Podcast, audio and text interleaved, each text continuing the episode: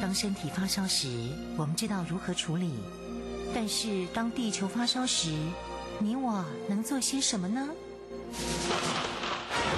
当地球发烧时，冬天不冷了，夏天下冰雹，雨林在缺水，草原沙尘暴，北极熊会灭绝，人类的家园将被摧毁。财团法人台湾永续能源研究基金会邀您一同关心：当地球发烧时，当地球发烧时，与您一起掌握节能减碳、气候变迁最新发展趋势。听众朋友您好，欢迎您再次收听《当地球发烧时》，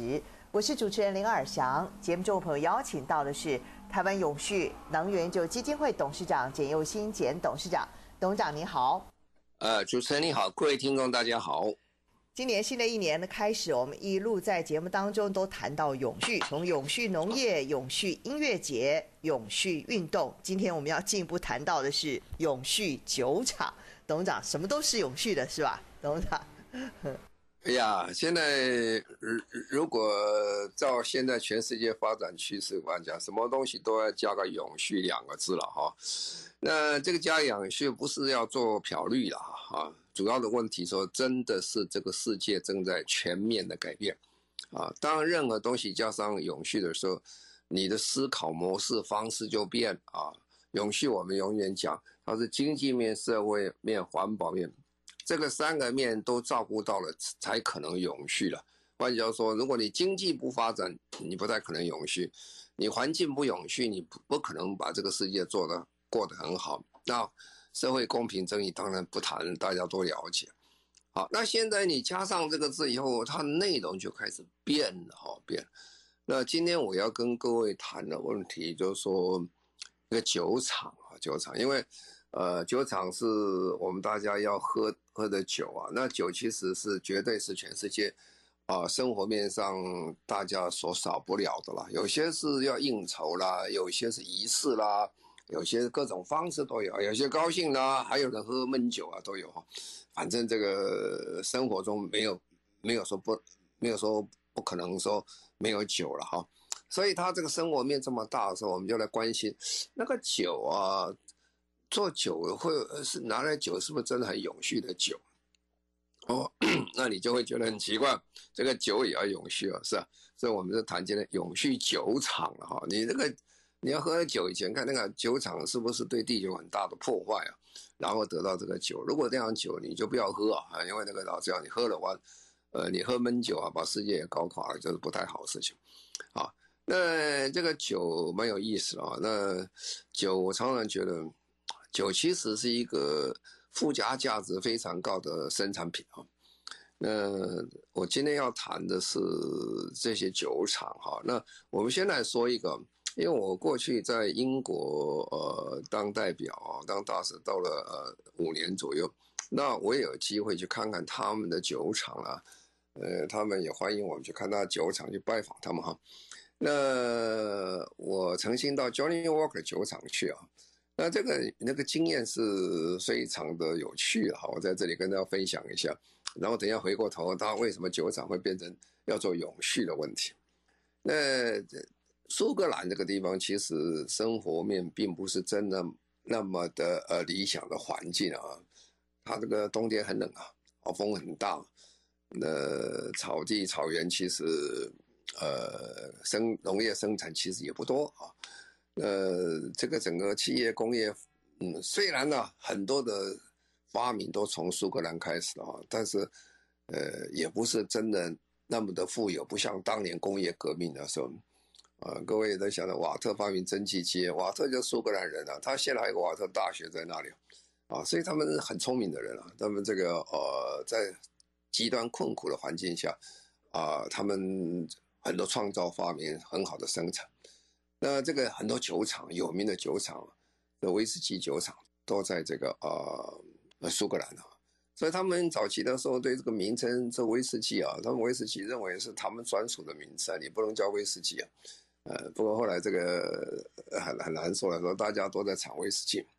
啊。那我们去参观那个酒厂的时候，第一很有意思，我我到那酒厂去参观的时候，呃。那个地方其实生活环境不是真那么好了哈，这个也不像我们这一张台湾有这么多田啊什么东西。那这可是那个地方空气非常好哦，啊，水非常的干净，水非常好。那我去参观的时候，一进去的时候，那个酒厂一进去，哦，酒厂里面有一张非常大一张照片摆在那里挂着，我、这照片很大了，比人还要大一张照片。呃，我说这个是谁呀、啊？我想大概是酒厂老板哦。他说不是啊，这是我们的品酒师啊，很有名的品酒师。一个酒好不好是靠品酒师，品酒很难的。这个酒说这个酒到底好不好啊？什么什么等级啊？那他愿不愿意喝啊？啊，他又要知道人们的喜好，他又要知道酒的好坏哈。然后最后这个确定这个酒哈，呃，真正能不能大卖哈？所以品酒师在他们的这个生活里面是很重要的一呃一个这个主角。好，那他进去我就看到他们就是，呃，他是蒸发酒嘛，哈，这个做做做这个威士忌，后来跑去我来看了半天，呃，其实工厂不大啊，这个酒厂呢不会到大，而且不像这个，呃，电子厂那么大工厂，它不大，一下就走完哈，呃，走完他就说，哎，我要带你去看一个黑森林，黑森林，他说他说这个呃。我说黑森林不是在德国吗？这黑森林，他说他说我们这个黑森林是真的黑森林啊，你去看一下就行。好，然后我就走到这个外面树林去看，哇，那个树林的树都很奇怪，树林本来树都是棕色的树皮呀，树皮，哇，那个树皮都变成黑色了，都变成都黑色，就比较暗色很多。哦，他说为什么？因为他这个酒啊，他就带我到酒窖里面去看。那个酒大家一看哦，哦，这个酒你我可二十年、二十五年多少年哦，那个酒要放很久才能够，呃，才能够达到它我们所需要的这个呃酒的这个甘醇的味道，所以放很久，放很久怎么放法呢？他就去，他他不会放在这个所谓的呃钢铁啦，或者是不锈钢的这种呃这种酒酒柜里面，他就放在。木窖里，木窖里面，呃，这个，这个，呃，地窖或者做一个房在里面啊。他那个做的时候，他的酒就放在一个呃橡皮橡木桶上，啊，那有的是放在 sherry 这个树的那个树桶上，做 sherry 酒的橡木桶上。那为什么这样呢？因为啊，如果你刚好做出这个呃威士忌，它的味道是其实没有什么特别味道。所以这个要怎么加一点味道，让这个酒味味道更好一点，甜味进去啊？这个甜味你不能加白糖啊，加白糖就不是很好的酒啊。所以他说要加一个什么样的果糖，什么味道去？那怎么怎么加法呢？他就是想，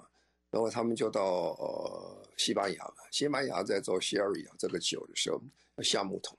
那现在也是要放很久一段时间。那橡木本来有橡木的味道，有点木头清香，那也那也是一种方式。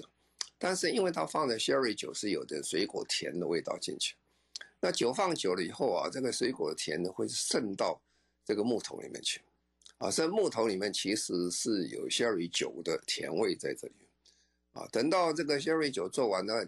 这个橡木桶没有用了，他就把那空的橡木桶买到英国去，买到英国去的话去做酒，啊，当你把这威士忌把它倒进去的时候，啊，刚才讲威士忌要放很久了，放很久了。原来里面渗进去的这些啊、呃、水果的糖分呢，本来是渗到木头里面去，可是你酒放了，它又从又渗回里面的这个呃威士忌酒里面，就等于做很简单的一个循环出来哦。可是这样的味道，就跟原来纯呃没有加这个任何这个呃水果味道或者是一点甜味的酒，就是完全就不一样的味道，那个整个品质就上升出来。那个酒要放很久啊，酒放很久，一放都放十几年、二十年了哦。那个酒窖里面一大把酒在那边，啊，你进去，那一把把酒进去的时候，你就会发现一个一个问题，就是说，他就跟你讲，那个那个木头像木桶啊，或者这种木桶放的酒，它其实不像这个不锈钢这么密闭的一个，呃，一一一一个一一个这个容器了，啊。不锈钢这个跟外面是完全不会有进出的这些水分空气，而是橡木桶，它是一个活的，它是一个木头，所以它也逐渐的慢慢慢慢有一些就会渗出去。所以一个酒桶在那边的话，你摆个十几年以后，它的水就会慢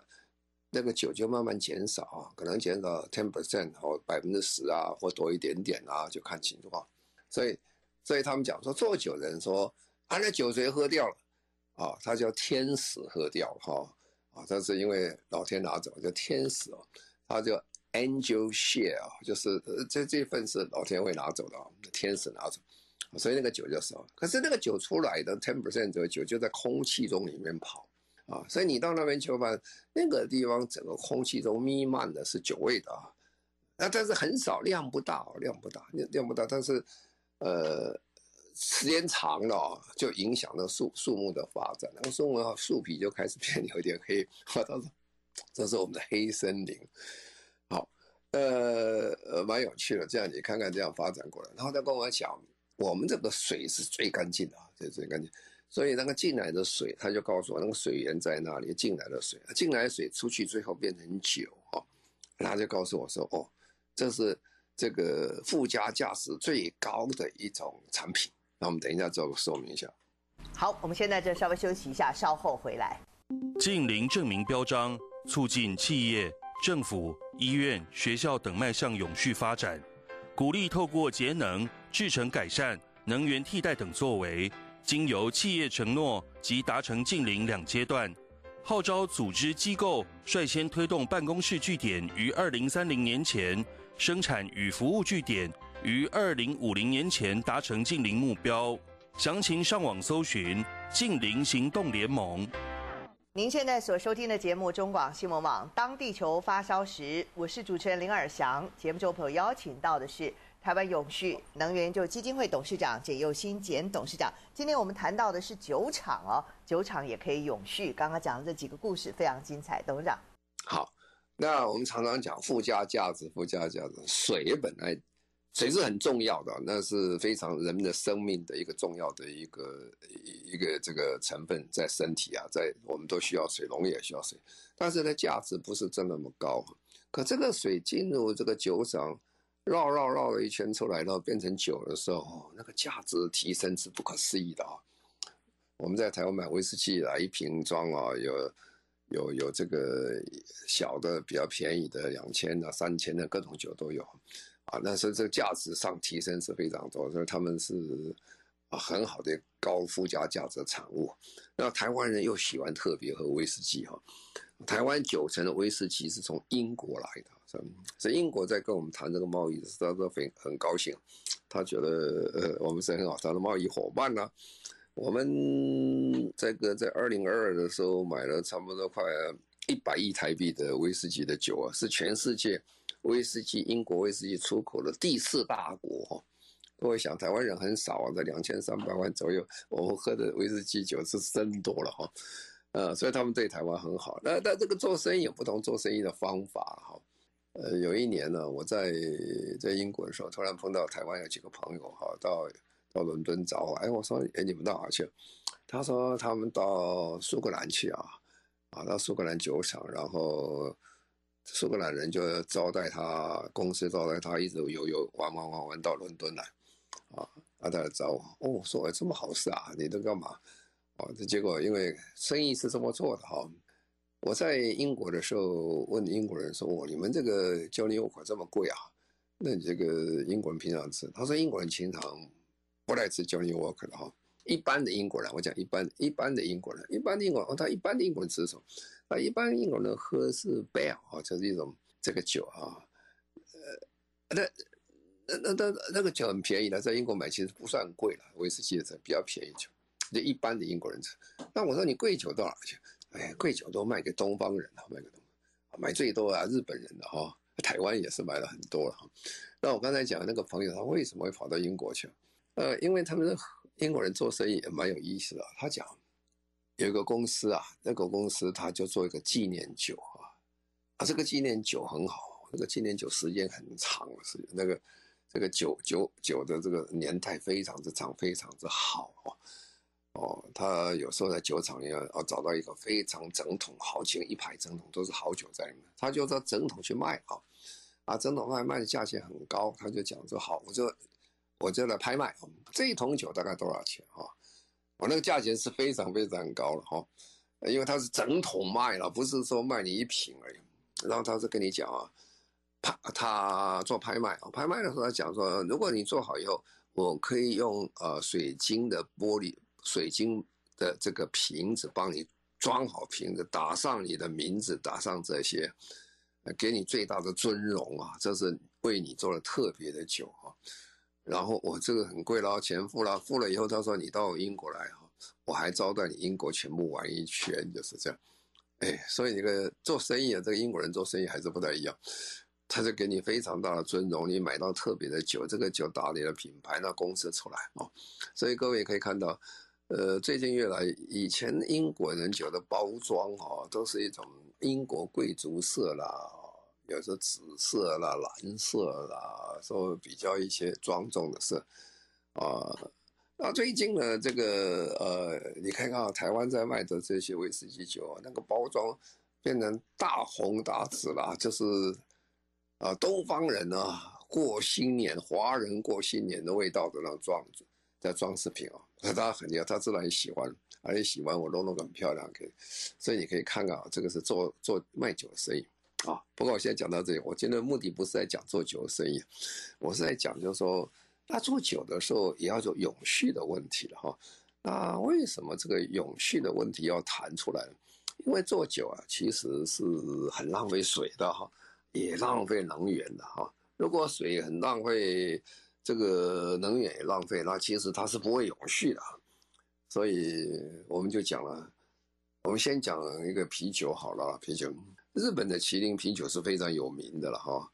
那所以他做麒麟，呃，这个呃，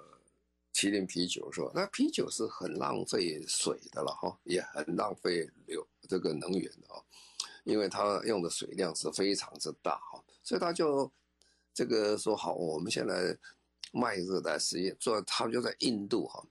他在印度做一个酒厂，他这个酒厂的啤酒厂，他叫宣称碳中和啤酒厂啊。啊，是，然后他打算做一个印度第一家的零净零啤酒厂，哦，这是一个写下一个非常大的里程碑。他这个最主要的目标是什么？他第一个要减少，他在用呃洁净能源，换句话说，要用再生能源啊，要太阳能和风能等等。他这这个能源进来，他不要用这些化石燃料等等。那这样的话，它的方式哈。它洁净能源，加上它的能源效益把它提升以后，它可以减少六成的能源消耗，啊，那用水量，哦，各位讲，等一下我会说明，啤酒是很很很消耗水，降低百分之五十的这个用水量。然后呢，它这个呃，因为做啤酒以后还是很多的废弃物嘛，啊，那废弃物的东西，它就把废弃物做最好的处理，啊，那这个是。这个这个公司在做的事情，这个公司的啤酒品牌啊，叫做 Bira B I R A 啊，它在二零零五年成立啊，它现在哦在在印度很很夯啊，它已经变成印度第四大的啤酒厂，啊是非常出色的哈，呃，或者所以大家就开始在研究这个事情，呃，有一个公共科学图书馆呢，他们发行一下研究报告，大概是。消费者啊，大概是每一瓶这个啤酒，他愿意多花一点三块美金去买一个永续生产的啤酒啊。换句话说，你要买啤酒的时候，你要看看这个啤酒是不是永续呃生产方式出来的啊。如果他是的话，那他愿意多付一一点，就到付着多付四十块钱，他觉得无所谓了。所以这个他愿意支持这个环境保护，支持保护地球了。所以这个概念上就开始有差别。所以我们现在开始卖酒啊，什么想想，他就看，哎，那个酒厂是是在破坏地球，还是在救地球？哈，还是让大家高兴的时候，也可以做一件啊环境保护的公益的活动啊。这就是一个概念的问题，在做事情。好，那现在我们就要问了，那这个如果你要做。这个威士忌啊，做啤酒啦、这些东西有有有什么差别？因为我们如果是要做这个呃蒸馏酒的时候，啊，如果蒸馏酒的时候，各位想，既然叫蒸馏酒啊，它就要消耗大量的能源了啊！哎，你要把这个酒啊蒸馏嘛，是吧？说怎么样哈，要把这个呃蒸馏的过程当中降低它的能源消耗，甚至刚才讲过，呃，利用再生能源用电啊，而不是用现在所谓一般的化石燃料去产生热量啊，这样就很有很有大的差别。那这样的话，呃，你就可以节省非常多的能源的消耗，同一个时间，你就二氧化碳排放会减少，啊，因为你在生产制作过，你要把这个麦芽去把它烘干呐，你要去磨麦啦，哦，你要去蒸馏啦，这些都需要很大的能量，烧过去都是烧化石燃料，那那橡木桶哦，你搞那么多橡木桶来哦，你要怎么样用橡木桶？你要砍树啊？哦，那减少森林的面积啊，减少砍伐啦、裁切啦、烘焙过程当中，一样要消耗能量以外，也要用很多的呃木材。那很多的时候就变成说，好了，我今天用多少木材，我去种多少树啊，就把它平衡掉啊，这个是一个方式啊。啊，再来就是说，威士忌这个成熟之后，那个瓶装、包装、交通运输都是耗很多的能源啊，啊。那这个这个能源消这个消耗很大，特别是各位讲的酒很重啊，酒很重，你要从英国再到台湾来哇，你看这个载在路上来，你这个这个重量有多少？那有些呃所以我现在又又强调冷链啦，有些东西如果是在过程当中又需要温度的控制的时候有问题啊，比如说这个海洋上非常的热啊，非常热了这个。我们在路上不觉得，那经经过这个热带的时候，这个太阳照那个呃货柜啊，都非常的高温啊。酒对温度是敏感的啊，特别如果对红酒的话，你晒它一晒啊，那红酒品质就会有变化哦，所以你又变成很需要的很多的能源，呃，去控制它这个温度啊，啊，这个又产生很多二氧化碳。所以从这个生命周期来看哈。你拿你种麦啊，啊麦芽啊，这种麦等种麦的时候又又消耗大量的水啊，你才能够把这个小麦把它成长出来。要啊，那现在大家用自然的方有机的，如果不用机，你用肥料、除草剂等等啊，这些又产生非常多的这些碳排放啊，所以我们就说，呃，你从生产端哈啊，制成端哈，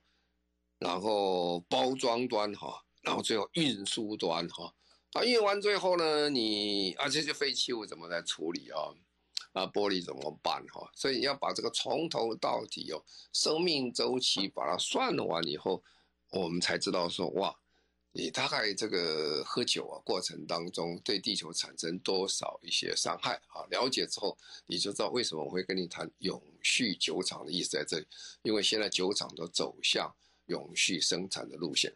好，我们先在这里稍微休息一下，稍后回来。近零证明标章，促进企业、政府、医院、学校等迈向永续发展，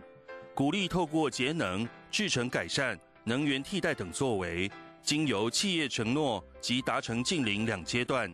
号召组织机构率先推动办公室据点于二零三零年前，生产与服务据点于二零五零年前达成近零目标。详情上网搜寻“近零行动联盟”。您现在所收听的节目《当地球发烧时》，中广新闻网为您播出。我是主持人林尔祥。节目中朋友邀请到的是台湾永续能源酒基金会董事长简佑新简董事长。今天我们特别针对酒厂谈酒酒厂可以如何的永续发展。董事长，好，那刚才我们也说明了，你酒厂生产的过程中。你你生产的量越大了，你的这个水的浪费也越多了。就在酒厂里面啊，也不算说这个，呃，麦的这些燕麦这些生产过程所浪费的水了哈。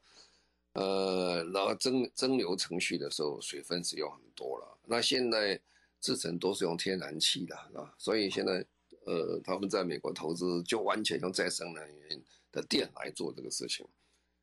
所以我们要把水要减少，电要减少，所以美国哈，呃，英国，英国在做这个，他就对一千四百多家企业做研究哈，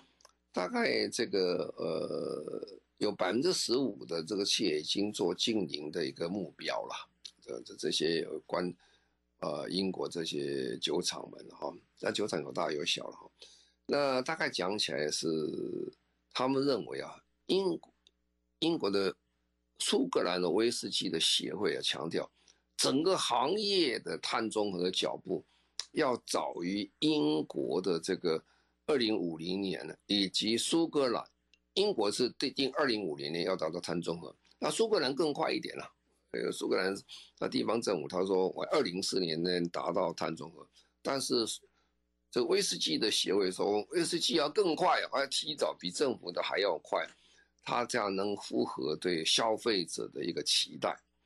那才能显说苏格兰的威士忌的永续的一个意愿跟他们的一些承诺哦，他们要跑最快。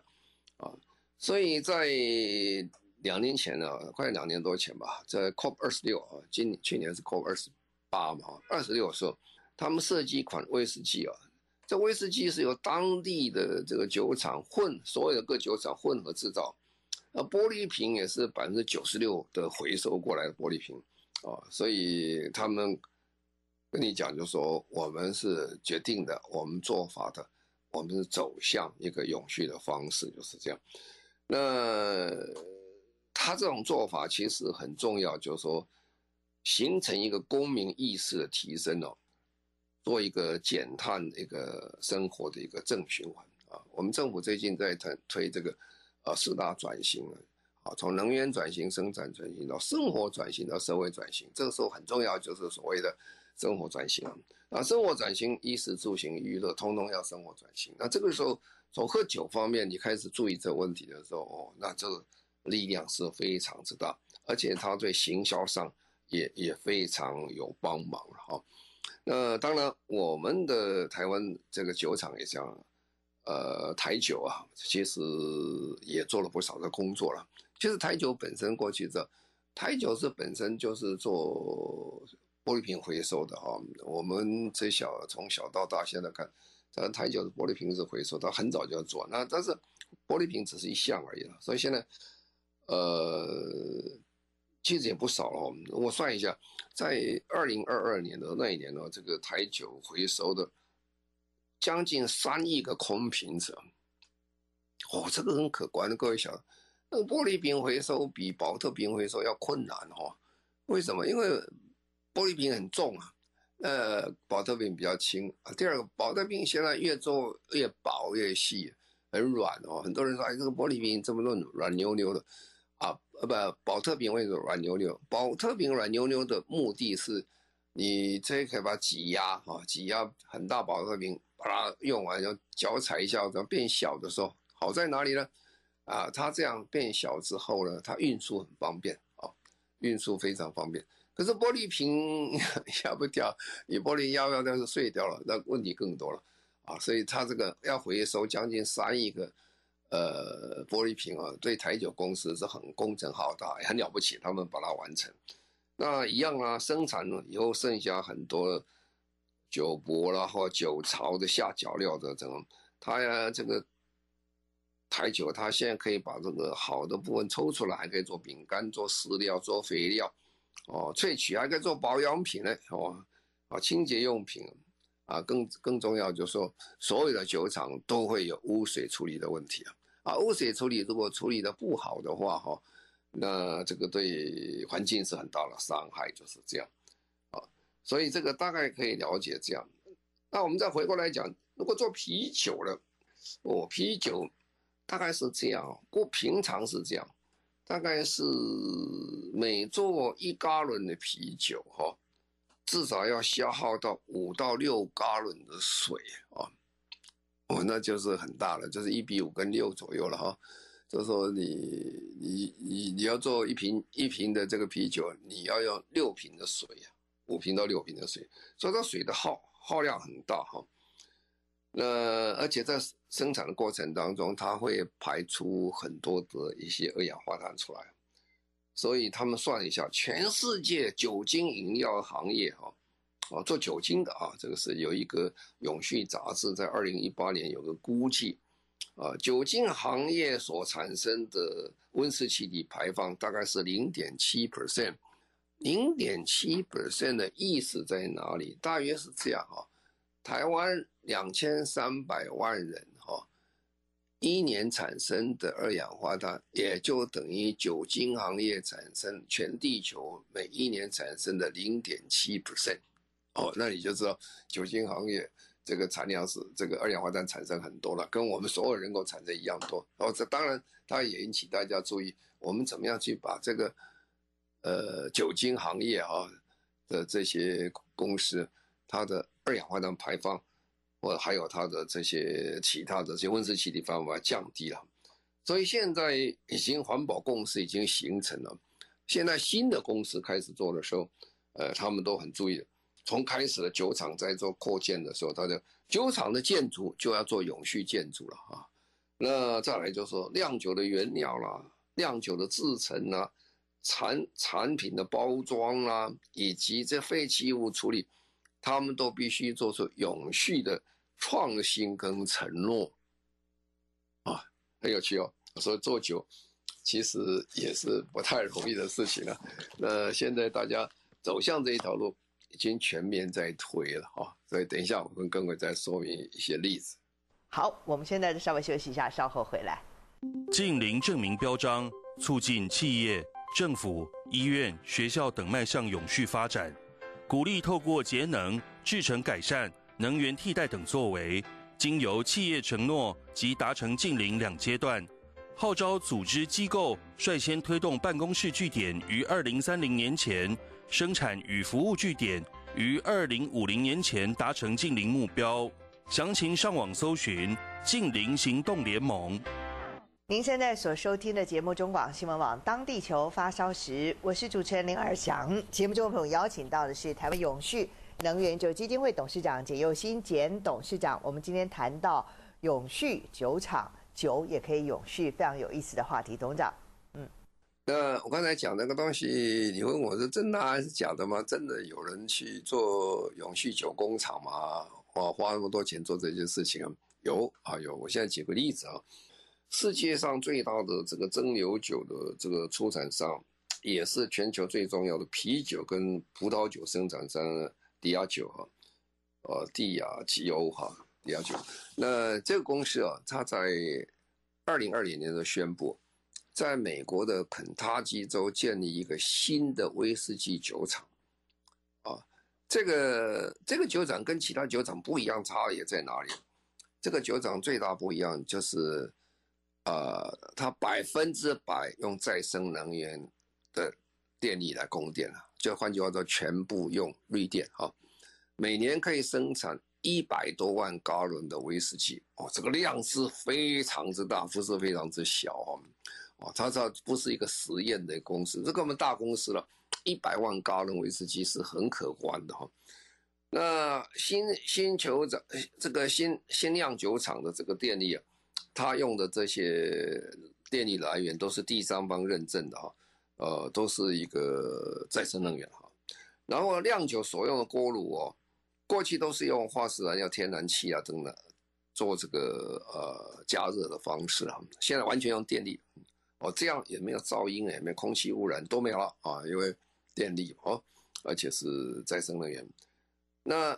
酿酒厂所有的车辆全部用电动车啊。按照电动车，它就不会产生二氧化碳。因为我们讲说，运输也是一个产品中非常重要的一个呃碳排放的来源之一。那外部的供电完全用太阳能啊，就是说工厂以外的外部电都都太阳能。啊，室内照明全部用 LED 灯，完全的节能的灯光在做。那这个酒厂还不便宜哦，这酒厂大概花了一点三亿美金啊，大概四十亿台币左右。啊，他这个各种考虑都考虑到有关永续的方面，所以大概每年可以减少十一万呃七千公吨的年度的碳排放量，啊，这个差不多等于差不多两万五千辆汽车在排一年的量左右。那么迪亚这个迪亚酒的公司啊，把糖糖化这个呃。以后的这个槽钵及蒸馏后的残余的酒槽啊，都做干燥处理，再混合这个麦芽制成的副产品，可以做直接燃烧的生质燃料啊。换句话说，它也有一些燃料，它的来源是用是生质燃料，它自己的东西啊。那另外呢，冷凝器的冷水啊、酒精啊，呃，因为它冷凝器的冷水和酒精的蒸汽产生热交换，这样的产热就不会浪费掉。它这个，因为有些用这些热量，呃，锅炉剩下的热量，它可以用去去它提供热空气啊，来烘干它的这个麦芽。啊，因为它进口很多的麦芽进来，你要把它烘干掉，啊，它是热量也没有浪费掉。那这个迪亚九它有二十二十八家麦芽蒸馏厂中哦，那么其中很多家已经都开始做这个实验哈。那生质燃料来代替化石燃料，可以减少碳足迹到百分之九十八了，还有。引入新的水资源管理，可以减少八万公升的用水。那么酒厂也在这个二零二五年的时候，呃，他们开始种植百万棵树的承诺。刚才讲很多东西是要砍树的，那所以他们做的东西，他就开始做这些种，也种植很多的这个呃树林。那么就在这个工厂边上，他已经种了二十万棵树啊，哦，恢复这个生态，做造林固碳。那么这样的话，他在二零二年底达到碳中和，已经完成了。那走向要走这净零排放的一个目标。这二零二零是很早了，现在已经二零二四年了啊。所以的确，这个世界上是有很多的产业啊。特别像这个制制酒产业工厂班，他们很早就注意到这问题，而且实际上成果是不错。那另外就是说，呃，还有一些做低碳的燃料哈，有些重非常重型的这种卡车，非常重型的卡车，它用低碳燃料，它用低碳燃料，它可以碳排放可以减少到百分之九十五了。那所以他们酒厂也是基基本上把它酒厂特别大的重型卡车都把它改成净零，可以可以改改成这个低碳燃料的卡车，大幅减少的碳排放的使用。所以现在的我们大概可以了解到，就是说，呃，用新的科技的方法哈，然后用事先很好的规划等等，我们真的是可以达到未来所谓的哦。近邻的社会啊，酒厂如果都做得到，其实很多工厂你不要担心了，大家都可以做到，只是看怎么做法而已，就是这样。哦，那这个苏格兰呢，还有几个例子很多了，因为苏格兰是大一大堆这些酒厂在那里啊，做威士忌酒厂。那苏格兰岛啊，呃，苏格兰这个的的这个西边啊，有个叫爱德麦康这个地方，它有一个例子了。它就是燃料的来源，采用生质燃料，因为隔壁有这个呃木漆木头伐木的工厂，它就用木屑来做这个生质燃料啊，所以它就没有二氧化碳排放的问题。它不是烧这些呃哦所谓的这个这个呃化石燃料哈。那它的自来自来水车的电自来水车啊、用电能的哈。然后热能和水的回收，它都，这个热能的回收、水的回收也做得很好，所以它变成全苏格兰的最绿的蒸馏厂，也被威士忌杂志评选为年度永续蒸馏厂。所以他们做酒的啊，蒸馏蒸馏酒公司，其实他们是非常有一套的做法，就是这样。那么这个这些使用这些。包装啊，包材啊，哈，造林方式啊，来解决这些碳中和的目标。这些公司其实很努力的，要尽量走向碳中和的路线走。那么还有一个就是说，你这个盖房子的时候，刚才讲，我们第一件事情，你这盖个酒厂，盖个酒厂，你你你本身也要花很多的这些呃材料啦，材料本身有很多二氧化碳的成分在里面呢。啊，水泥一样啊，钢铁都是相同，所以现在还有一个好的方式就是把旧建筑物去改造啊，旧建筑物改造。那旧建筑改造的话，你又可以减少非常多的二氧化碳排放出来啊。所以建筑物一方面建筑物不浪费啊，啊不要把它打掉啊，啊一方面又可以减少碳排放出来。所以我们先来看，我们这个在台湾，台湾其实讲起来很有意思啊。我们台湾就是老旧建筑了。有一次，有个外国人啊，一个美国这个新英格兰州、新英格兰地区的几个议员到台湾来，我跟他讲说，我们台湾的老旧建筑太多哈，那个碳排放啊，还有这个节能减碳的成果都不是很好。哎，我们的老房子要重新改建。啊，台北市我们是全台湾旧建筑物最多的地方。啊，他说你们那个老建筑都。都，他说我刚才讲说，我们老建筑大概都四十年吧，哈，三四十年以上就老建筑。他听到以后，哇，那个脸色都笑起来。他说：“哦，你们三四十年就叫老建建筑？我现在住的家有九十几年，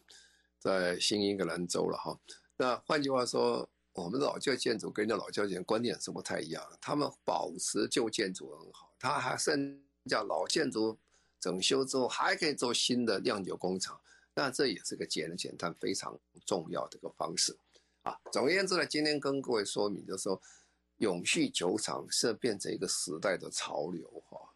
当你在喝这个啤酒、喝威士忌的时候，你就想想，哎，那个公司是不是真爱地球啊？如果真爱地球的话，你产生的这些很好的啤酒跟那个威士忌，他们的碳排放是非常之少的了哈。所以我们从这个角度去看。